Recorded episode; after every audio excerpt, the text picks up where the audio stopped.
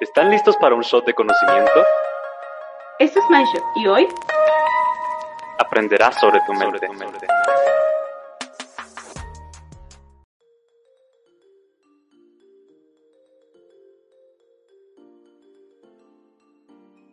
Chicas, Rodri, sabes, esta semana estuve eh, leyendo algo y justamente me topo con un tema. Pseudociencias slash pseudoterapias. Mira, a mí me llamó súper, súper, súper la atención y ahora yo te quiero preguntar a ti, tú que todo lo sabes y tienes muchas respuestas. ¿Tú sabes qué es esto? ¿De qué va? Bueno, ojalá tuviera todas las respuestas, la verdad eso me encantaría un montón. Pero esto de las pseudociencias es un tema que realmente me motiva a reflexionar. Porque las pseudociencias, esta palabra se utiliza generalmente pues, con ese tipo de, pongámosle creencia, que se disfraza como de ciencia. Yo lo que puedo hablar de este tema, Lady, sobre todo que me preocupa cuando se utiliza de una forma que no es la correcta. Por ejemplo, cuando tú tienes una creencia, pero la compartís con las personas con el objetivo de generar un ingreso. Eso es lo más extremo y que a mí me toca mucho porque significa que tú te estás aprovechando de una idea para generar ingresos a costa de, otras personas. Entonces ahí es donde está el problema. Y yo me recuerdo muy, muy bien de una frase, y no la puedo citar tal cual está, pero era de, Mario, Borges, en el que habla sobre todo de que las pseudociencias es muy, muy peligrosa porque puede caer en un daño a aspectos culturales, a las personas, a la economía y sobre todo a la libertad y a la paz de las personas. Entonces ahí justo es cuando yo digo, hay que tener cuidado con ellas. Hay una reflexión muy personal, Lady, que yo siempre tenía, y es que toda ciencia inició en su momento como una idea que iba más allá, digamos, de lo que se conocía en su momento toda la gente intenta pelear con ese cambio de ideas, pero es un proceso natural. Entonces, yo hago siempre la diferencia entre una pseudociencia que realmente está en proceso de y otra que lo que busca es nada más decir como, hey, no hago investigación de esto porque no quiero o porque no quiero que se descubra que no funciona, a la que es, estamos en proceso de hacer los experimentos, de hacer la investigación para confirmar lo que estamos eh, pensando, pero que realmente ha tenido resultado en estas personas que, estamos, con las que estamos trabajando. Yo no sé, ¿tú qué pensás de esto? Ya hablé como de, mis pensamientos y mis reflexiones, pero ¿qué pensás tú del tema de pseudociencia? Mira, yo coincido en, en el punto en el que tú mencionas. Todo inició no siendo precisamente una ciencia, creo que definitivamente a lo largo de la historia podemos ver cómo en su momento, por ejemplo, el pensamiento socrático tampoco era tomado en serio. No nos vayamos tanto a ciencia pura, vayámonos a algo que hoy en día es tan esencial, el hecho de pensar, que no era tomado en serio y sucesivamente hoy en día vemos terapias focalizadas en un diálogo socrático y hoy en día Sócrates es un partir en la historia, ¿no? Entonces, creo que la ciencia en algún momento y cada ámbito científico comenzó así.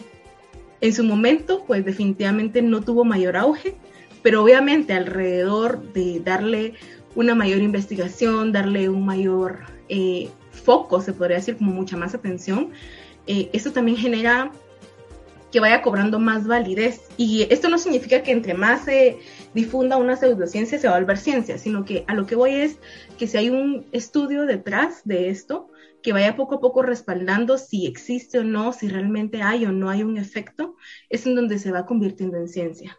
Y no solo se limita al hecho de, bueno, como, no sé, digamos, lo compartimos diez mil veces en, en Facebook, ya es ciencia, no, sino que es el hecho de venir e investigar, y tú y yo que estamos ahorita en proceso de tesis, sabemos que investigar requiere un proceso largo, no solo de bases teóricas, sino que también quienes estamos haciendo algo experimental, pues necesitamos personas, personas que también acepten esto, ¿verdad? Y acorde a esto obtener resultados validados en personas y no solo en difundir y ya.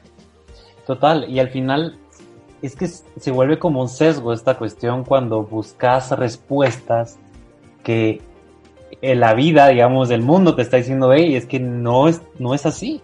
Y tú seguís buscando y buscando y buscando. Y el problema es cuando realmente por, estás ciego frente a los resultados que estás viendo, ¿no? Es un proceso frustrante el tema de investigación, pero cuando realmente crees y te das cuenta por la evidencia de que está teniendo resultados, ya puedes decir, bueno, por aquí es el camino.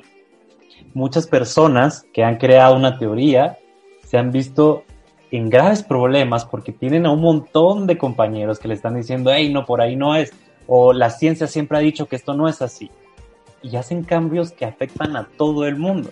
Entonces, ¿cómo haces esa diferencia, no? Al final de, decir, ah, es que esto es pseudociencia. Pero no todas las ciencias empezaron de cierta manera así, como una idea que iba en contra de todo lo que se decía en ese momento. Y te hace pensar, ¿no? Te hace pensar porque decís, bueno, entonces tal vez no debería atacar una idea solo porque sí, solo porque va en contra de lo que en este momento se dice, sino que también podría aportar algo de investigación en este, en este sentido.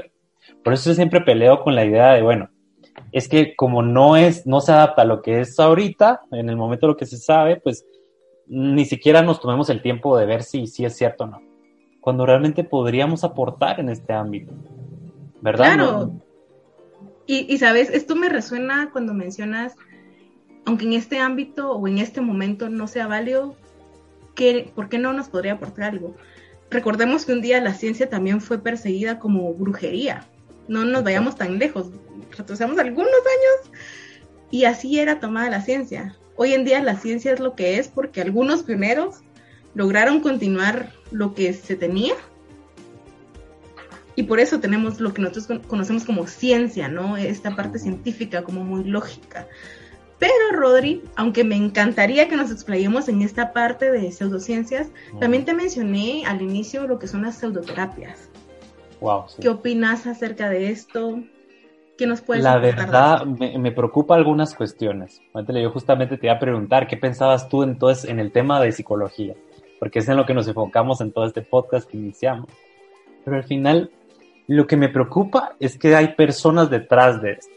Entonces, toda nueva teoría considero que siempre se tiene que adaptar también a la ética como tal, bioética, ¿no? Porque al final nosotros podemos tener una teoría, pensamos que es totalmente verdadera, pero si no la hemos trabajado, si no vamos experimentando primero con ciertos aspectos, podemos caer en esto de, bueno, voy a intentarlo con un paciente o voy a intentarlo con un amigo. Y ahí es justamente donde yo siento, pienso que es el problema que radica en todo esto. ¿Cuánto estamos dispuestos a poner en riesgo como la emocionalidad, la mente de una persona por comprobar una teoría que todavía no está del todo fundamentada. Entonces, yo creo que si se adapta a ciertos pasos, las nuevas tendencias, como primero investigar realmente, empezar con ciertos experimentos y ya de último irte con personas, yo ahí sí considero que va en un proceso que, que se adapta, digamos, a lo que la ciencia ha fundamentado hasta el momento. Y es que te adaptes también a, la evidencia que tenés en tu, en tu realidad, ¿no? Y que aunque si las cosas no están saliendo bien, que realmente te preguntes así como, quizá no funciona del todo, y que no lo creas porque sí, y que en el camino de creerlo porque sí, te pases llevando la vida de muchas personas. Hay muchos ejemplos de esto, ¿no, Lady? Tú en algún momento me comentaste de algo y quisiera que compartieras sobre el MDR, ¿no? Que al principio era algo que, estaba satanizado, ¿no? ¿Cómo así? De que la estimulación eh, de esta forma, digamos, del movimiento ocular va a generar. también es auditivo. Y auditivo también. Auditivo. Ok, ya viste, tú digamos, tenés más conocimiento en esto y me encantaría que, que compartieras más al respecto. Bueno, no te puedo profundizar mucho porque pues tampoco soy tampoco una experta, pero sí recuerdo que en un curso hablamos sobre el EDMR y algo era que justamente se había, inicialmente era tomado como pseudociencia, incluso aquí en Guatemala, pues era reconocido como eso, una pseudoterapia. Sucesivamente, pues hay más evidencias que permiten que se le dé más apoyo al EDMR en lo que, bueno, se encuentra más evidencia y efectividad en cuestiones como el TEP, que es el trastorno de estrés postraumático, también ante el manejo de fobias, también los ataques de pánico y ataques de ansiedad, que estamos hablando que son cuestiones fuertes y que básicamente ayudan a regular la ansiedad. Y no diría que regular, sino que recordate que estas cuatro cosas de las que hablamos normalmente se, se dan debido a eventos muy choqueantes que las personas no saben verbalizar y que justamente el EDMR, al no ser una técnica precisamente verbal, permite que el paciente en su silencio pueda trabajar. El EDMR no se trata precisamente de verbalizarlo.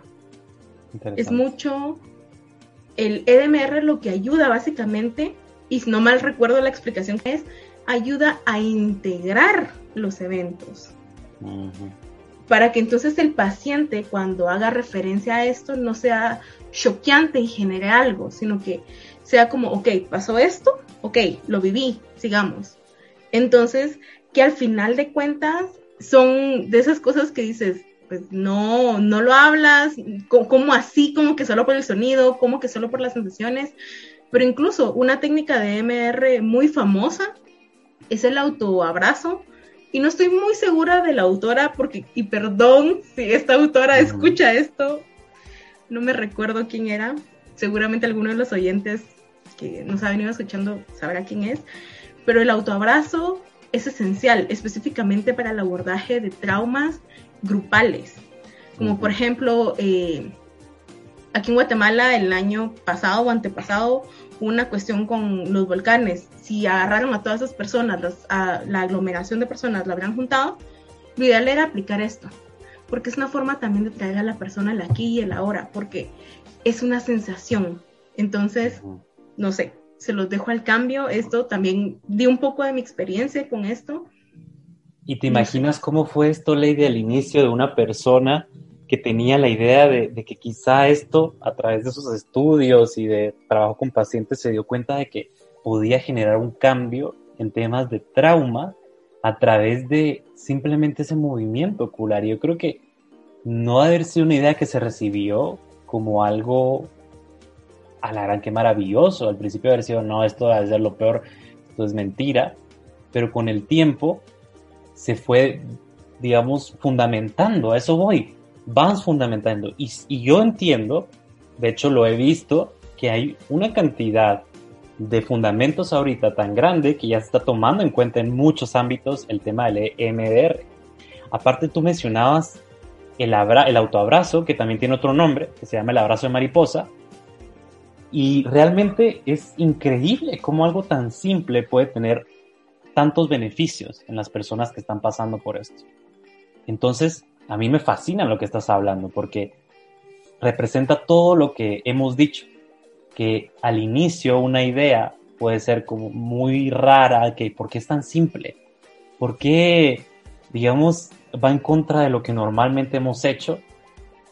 Pero al fundamentarla con la ciencia, con experimentos, se van dando cuenta que tiene efectos, que también tiene su... Yo recuerdo que esto tiene también muchas bases biológicas. No solo es una explicación porque sí, sino ese movimiento ocular es una estimulación entre hemisferios que permite unir las problemáticas. Y recuerdo bien el tema del trauma. Cuando hay un trauma, un suceso importante que supera por completo nuestras herramientas de afrontamiento, se aparta de la memoria y queda en la mente como un contenido separado del resto. Y no logra ser procesado por la mente y por eso constantemente se queda repitiendo en nuestra mente todo eso sucedido. Pero con el EMDR logramos a través de la estimulación, que es más en los hemisferios, unir ese suceso y que se procese en la mente. Y ahí, digamos, se da un proceso que ni siquiera la persona se puede dar del todo cuenta, pero de repente ya no me afecta tanto este suceso. Ahora ya lo logré, digamos, le logré dar un sentido y poderlo trabajar. Es interesantísimo. Claro, y para corregirme hace un momento de que no sabía el nombre de la autora o de la creadora de esta técnica fue Lucina Artigas. Solo lo quiero dejar para que para que por si quieren indagar al respecto y no dejar con la incógnita. porque estamos aquí para informar y no para crear más incógnita, incógnita, perdón. Pero bueno. Total, total. eso va a ayudar a muchas personas también a buscarlo. Y claro. quizá me voy a ir a un extremo porque eso es algo, una tendencia, es una tendencia que he visto en muchas partes, más en estos tiempos, la astrología. ¿Has escuchado la astrología? Sí, muchísimo, la carta astral. Y está bien, ¿no? O sea, yo lo veo, yo me pongo a ver incluso algunas cartas astrales como una diversión, porque me encanta como empezar a leer cómo intentan interpretar el tema de la personalidad. Pero sí es verdad de que el fundamento es inexistente, tiene muchas ideas sobre cómo va a ser o cómo va a funcionar una persona a través de la posición, pero lo extraño de todo esto es que si tú lees muchos de estos aspectos, te identificas. Y ese es el problema. A mí me encanta seguir a unas personas que profundizan en estos temas y dicen que hay un error, un sesgo en todo esto, que la mayoría de las explicaciones o interpretaciones que se hacen van a encajar contigo. ¿Y por qué van a encajar contigo? Porque son tan generales o a veces como que se adaptan tanto a lo que nos sucede a todos los seres humanos, que cuando tú lo ves dices, ah, este soy yo. Lo malo y cuando te das cuenta de por qué es peligroso, es que cuando algo no se adapta a eso que te dio, y esa interpretación, te dan una explicación de que, ah, no, es que tu ascendente, o es que no, tal vez no se adapta tanto a ti, pero lo demás sí. Es como una cuestión que le damos siempre como la razón y no se da ese proceso que yo te decía al inicio, pero no se adapta por qué. Y esto es un error que le pasa a muchas personas. ¿Por qué no experimentamos y vemos de 20 personas a cuántas realmente se adapta? Y entonces como que no es la idea de satanizar todo esto. A eso voy. No es la idea de, de tirarlo a la hoguera, sino de no evitar como el proceso científico de realmente saber si es verdad o no. Y es lo que persigue la ciencia. ¿Es verdad esto? Pero lo que a mí me afecta generalmente en el sentido de decir esto no está bien, es cuando decimos es que es porque así es. Entonces, no nos tomemos el tiempo de investigar. Yo no sé si te hace sentido esto, Lady, pero yo no voy en contra como de esto, esto que está surgiendo, pero voy en contra de la actitud frente a las cosas que no, no encajan. Es como, aceptémoslas porque, porque así es. hay errores ahí, no, no importa, pero no se toma el tiempo de investigarlo. Bueno, pero Eh, la realidad es de que recordate, Rodri, que no siempre va a dar una respuesta. Ya hay un punto en que incluso la ciencia se queda sin respuesta. Hace muchos, muchos años, yo recuerdo tenía como siete, ocho años cuando yo escuché por primera vez de algo que se llama la molécula de Dios. Mm, me encanta. Aparentemente la molécula de Dios es lo que está entre nosotros y lo que tocamos. Realmente no estamos tocando algo, sino que tenemos la sensación de que estamos tocando algo. Yo sé, pero el punto es de que hay, hay, como un vacío, pero en realidad no es un vacío, sino que es esa... Ah, viste mi cara, ¿verdad? Eso, así como, ¿de qué me estás hablando? Ajá, o sea, teóricamente, en efecto, ustedes no, los oyentes no van a estar escuchando, pero voy a tratar de describir lo que estoy haciendo ahorita. Y es, estoy sosteniendo mi pachón, Rodri lo está viendo, y en efecto, lo estoy deteniendo, pero en medio de mi mano y el pachón está esta molécula, que era una de las moléculas más pequeñas en ese entonces. Pero con el tiempo aparentemente hay moléculas aún más pequeñas. Una, la hermana de mi mejor amiga, estudia física y ella me comentaba de que acá en Guatemala lograron como dividir esta molécula en un... Tiene un nombre bien raro el aparato, no lo recuerdo, pero el punto es de que hay moléculas más pequeñas. Pero en algún momento a lo que yo voy es, esta molécula de Dios fue lo que en algún momento dejó sin respuesta a la ciencia. Hoy en día pues se sabe que hay cosas mucho, mucho, mucho más pequeñas, ¿verdad? Entonces a lo que yo voy es eso. Eh, el hecho de que en algún momento incluso la ciencia nos va a dejar sin respuesta y como humanos que siempre y nuestra constantemente que busca respuestas y quiere las respuestas y lo que pasa es que eh, todas estas, a lo que llamamos actualmente o temporalmente, como atemporalmente, no sé ni cómo decirlo, pseudociencias, es eso, la búsqueda de respuestas. Total. Y, eso, es, eso es lo que, lo que me encanta de esto. Mira, ahorita estamos compartiendo y generando conocimiento de todo lo que hemos como aprendido hasta el momento. Y, y si a ti te ofrecieran, por ejemplo, decir como, mira, yo sé que tú siempre has mantenido esta teoría, me encantaría poder investigarla. ¿Tú qué dirías ante esto? Pues les diría que sí. Entonces, eso es justamente como, como lo, lo, bonito de esto, lo que me encanta y lo que, lo que yo voy a, a defender siempre, que es, mm, igual aunque no encontremos respuestas ahorita, podemos seguir buscándolas, porque en algún punto era imposible volar, pero con el tiempo se inspiraron, empezaron a ver tecnologías, cada vez había más, y lograron comprender un poco más de esto antes pues ni siquiera sabíamos si la Tierra era, digamos, en su caso pensábamos que era plana. Entonces, después que es una esfera y después ahorita están diciendo que ni siquiera es una esfera perfecta. Entonces, vamos generando como ese conocimiento con el tiempo y eso me encanta porque la idea misma, digamos, de este proceso científico es seguir buscando, a pesar de que las cosas pareciera que no nos están dando como toda la información que queremos. Y lo que he notado algunas pseudociencias peligrosas es como volverlo una religión. Eso es como una idea de decir, es que esto yo lo creo, pero por favor no lo investiguen porque no quiero que toquen este tema. Entonces, incluso en el, en el libro de Vicente Caballo, me encantó profundizar en esta idea de que al final él obviamente empieza a, sacar todas las partes de, las pseudociencias, pero al final lo que intenta decir es que él quiere motivar a estas personas a investigar y a generar conocimiento en estas áreas. Eso es lo importante yo me quedo con eso, ¿no? Obviamente hay un discurso ahí bastante fuerte, tratando de, de sacar la verdad, pero yo me quedo con esta idea, con esta idea que él menciona de que no se tiene que dejar de investigar. Por más que mm, observemos resultados, no dejemos de intentar que esto se vuelva algo que se pueda aplicar a todo el mundo. Entonces, a mí me encanta como esa idea porque no, no es una idea que vaya en contra o que intente despedazar por completo a las, a las pseudociencias. Yo te comparto una que me, me afectó mucho, que él tocó, que es la bioneuromoción. El tema de bioneuromoción que yo lo conocí por Enrique Corbera, fue uno de los que quizá me causó mucho, mucho daño porque yo creía muchísimo y el fundamento era muy amplio.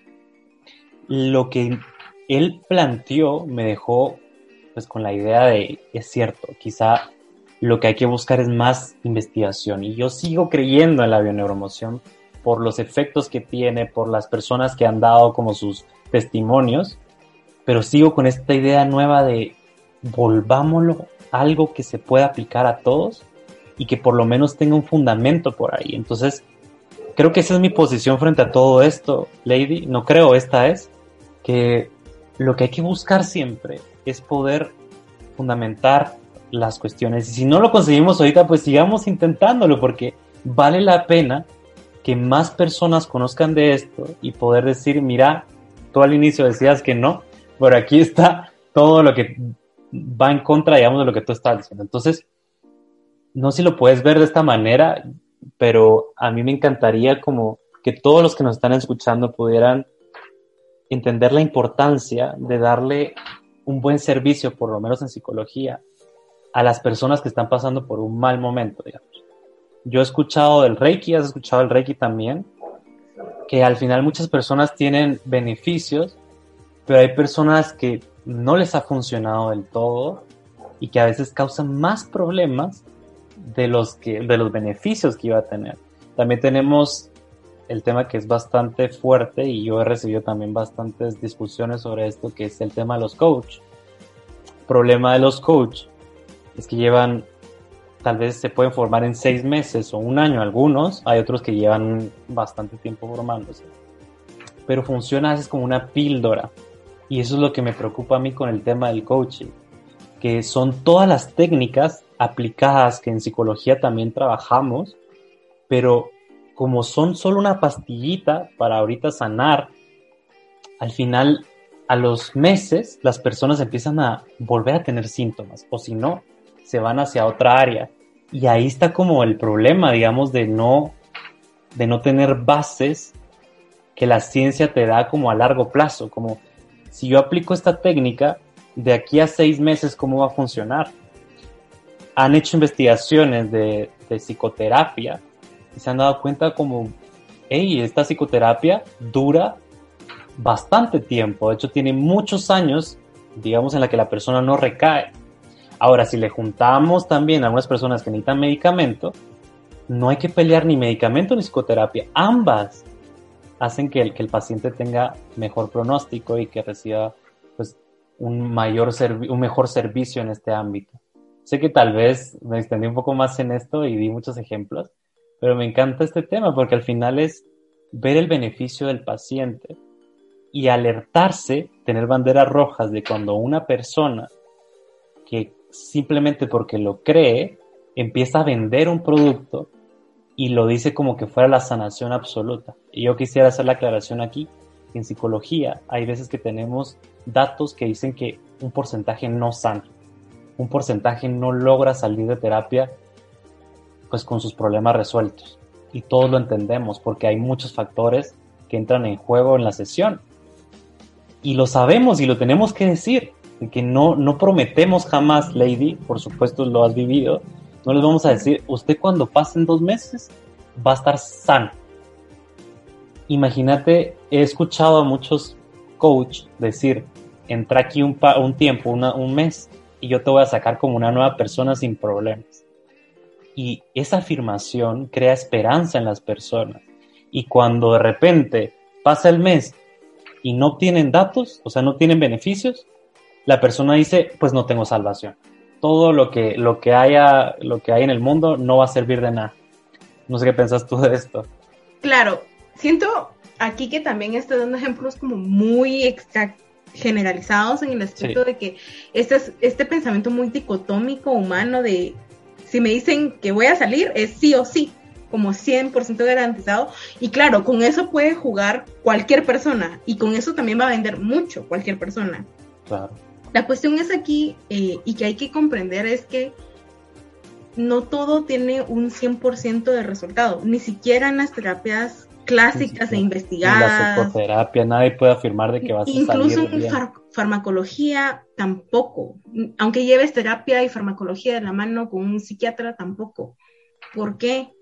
Porque finalmente, y el otro día Rodri lo menciona una y otra vez y una y otra vez en los episodios, es que parte del trabajo, si no es que la mayor parte del trabajo en terapia es del paciente. Y muchas veces como pacientes buscamos que el terapeuta, el coaching, el guía, lo que ustedes quieran, el gurú, nos resuelva la vida, cuando en realidad es nuestra responsabilidad, porque aquí va el hecho, y quizás aquí me voy a desviar brevemente, y es, es nuestra vida y nuestras decisiones nos van a afectar a nosotros.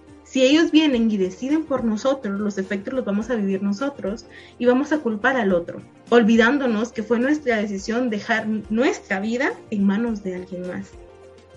Entonces, eh, Mira, Rodri, hay cosas, tú sabes, tú conoces más que nadie mi posición ante este tema.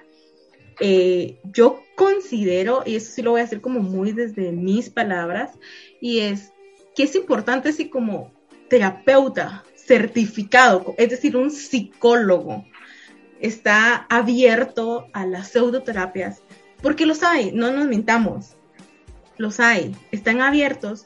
Creo que es aún más seguro que lo haga un psicólogo porque comprende la mente, comprende de qué va, a que una persona que no es psicólogo, porque por lo menos el que no es, el que es psicólogo, va a saber, ok, esto está pasando aquí, esto detona esto, ok, ¿de dónde es? E indaga. Y no solo se va a quedar en cosas al aire.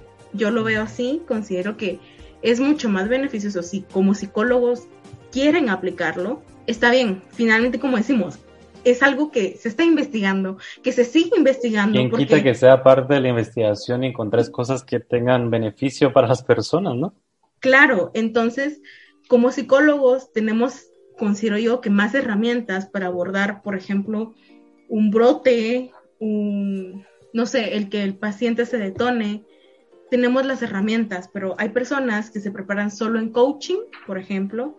No es que quieras prestigiar a los coachings, la verdad es de que hay psicólogos que luego se especializan en coaching porque algo hay ahí también que de alguna mm. forma el conocimiento sirve. Quiera que no, el conocimiento funciona y sirve siempre. En algún momento, cuando menos lo piensas, te va a servir. Pero lo que hoy es, si solo te preparas en coaching, el problema es que solo, o sea, estás limitando tu conocimiento. Y eso significa que fragmentas el conocimiento que puedes tener sobre la mente.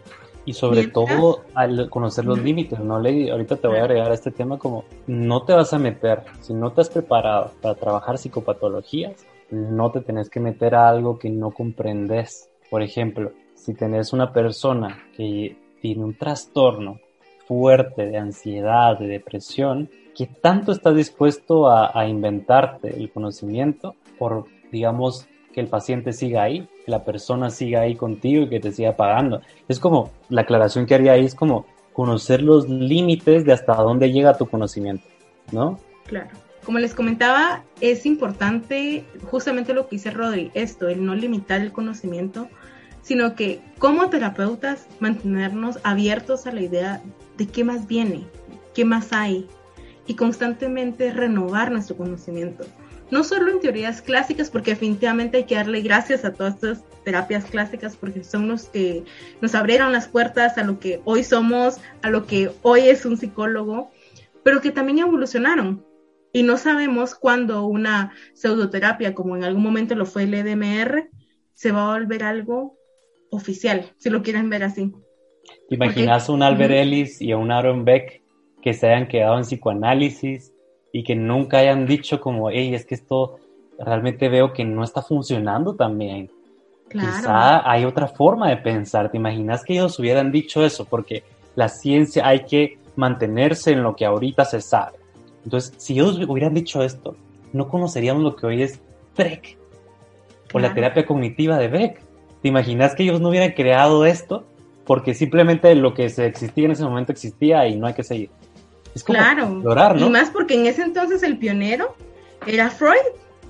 O sea, no por nada se le conoce como el padre de la psicología, ¿no?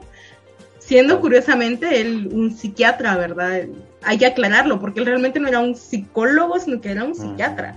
Y muchos de los que eh, crearon las bases de la psicología eran psiquiatras. Hoy en día, pues, gracias a ellos, pues, tenemos esto que es psicología. Nuestra profesión, sí. Y algo, y justamente ahorita que mencionas eso, me quedé, me quedé pensando, a mí me encanta mucho Víctor Frank, creo que tiene mucho que aportar aún, a pesar de que pues ya solo nos queda más que todo su trabajo, pero aún siempre que relees un libro de él, sigue resonando algo, ¿no? Entonces, eh, estaba justamente pensando cuando a él le preguntan, eh, hay en uno de sus libros, hay una entrevista donde le preguntan, ¿cómo creaste la logoterapia? ¿Cómo la creas? Y él dice, pues yo no la inventé. Son conocimientos humanos que solo los junté.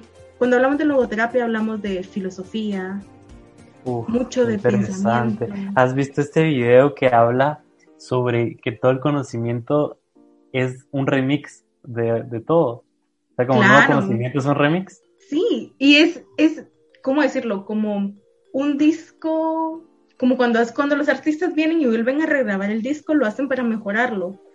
Y eso es lo que pasa con todo, vamos mejorando y mejorando y mejorando, pero si te das cuenta, la logoterapia sigue teniendo, creo que uno de los libros más vendidos en estos, en estos últimos, en este último año y medio posiblemente habrá sido El hombre en busca del sentido. Interesante, sí. ¿Por qué? Porque volvemos a esto, necesitamos pensar, ¿verdad? Y justamente la logoterapia eso, pensar, ¿en qué soy bueno? ¿Cómo puedo trascender? Dijera Víctor Franklin, ¿no? Entonces, ¿cómo hacer, verdad? Pero, retomando y volviendo al tema, es, invitamos a todos. Si tú no eres terapeuta, si tú eres un estudiante, si tú eres alguien que está considerando estudiar psicología o alguna rama científica y te gusta la ciencia y dice y quizás todavía no estés abierto a esto, no limites tu mente a solo lo que ya está, porque todo comenzó con un quizás o un puede ser. Me encanta. Bueno, invitarlos, yo creo que la reflexión que ha hecho Lady es justamente la ideal en estos temas y es no teman explorar. Recuerden que todo conocimiento se empezó de esta forma. Nos vemos la próxima semana con un nuevo episodio.